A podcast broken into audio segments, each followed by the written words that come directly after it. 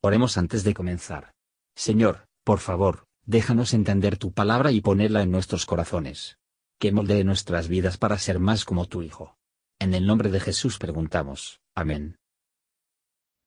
Capítulo 36 Y llegaron los príncipes de los padres de la familia de Galaad, hijo de Maquir, hijo de Manasés, de las familias de los hijos de José, y hablaron delante de Moisés y de los príncipes cabezas de padres de los hijos de Israel, y dijeron, Jehová mandó a mi señor que por suerte diese la tierra a los hijos de Israel en posesión.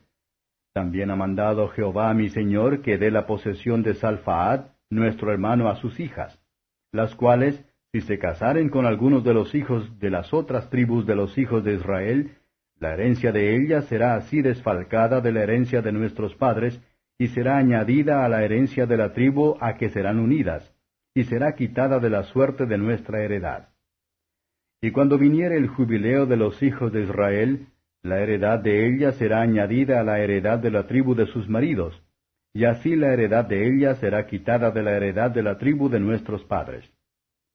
Entonces Moisés mandó a los hijos de Israel por dicho de Jehová, diciendo, La tribu de los hijos de José habla rectamente.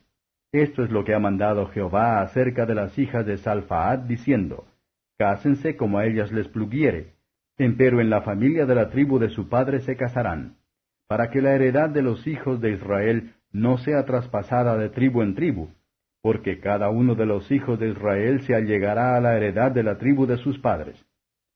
Y cualquiera hija que poseyere heredad de las tribus de los hijos de Israel, con alguno de la familia de la tribu de su padre se casará, para que los hijos de Israel posean cada uno la heredad de sus padres, y no ande la heredad rodando de una tribu a otra, mas cada una de las tribus de los hijos de Israel se llegue a su heredad. Como Jehová mandó a Moisés, así hicieron las hijas de Salfaad. Y así Maala y Tirsa, y Ogla, y Milca, y Noa, hijas de Salfaad, se casaron con hijos de sus tíos. De la familia de los hijos de Manasés, hijo de José, fueron mujeres, y la heredad de ellas quedó en la tribu de la familia de su padre. Estos son los mandamientos y los estatutos que mandó Jehová por mano de Moisés a los hijos de Israel en los campos de Moab, junto al Jordán de Jericó. Comentario de Mateo Henry Números capítulo 36. Versos 1 a 4.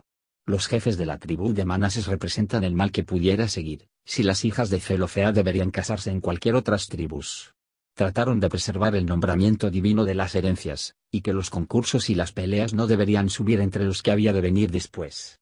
Es la sabiduría y el deber de los que tienen propiedades en el mundo, de su reglamento, y para disponer de ellos, por lo que pueden surgir sin luchas y contiendas. Versos 5 a 12. Los que consultan los oráculos de Dios, en la elaboración de su herencia celestial seguro, no solo estará dirigida qué hacer, pero sus investigaciones se aceptó amablemente. Dios no quiere que una tribu enriquecido a costa de otro. Cada tribu era mantener a su propia herencia. Las hijas de Zelofeo presentarse a esta cita. ¿Cómo iban a dejar de casarse bien, cuando Dios mismo los dirigió? Que el pueblo de Dios aprende en adecuado y correcto que es, al igual que las hijas de Israel, de estar unidos solo para su propio pueblo.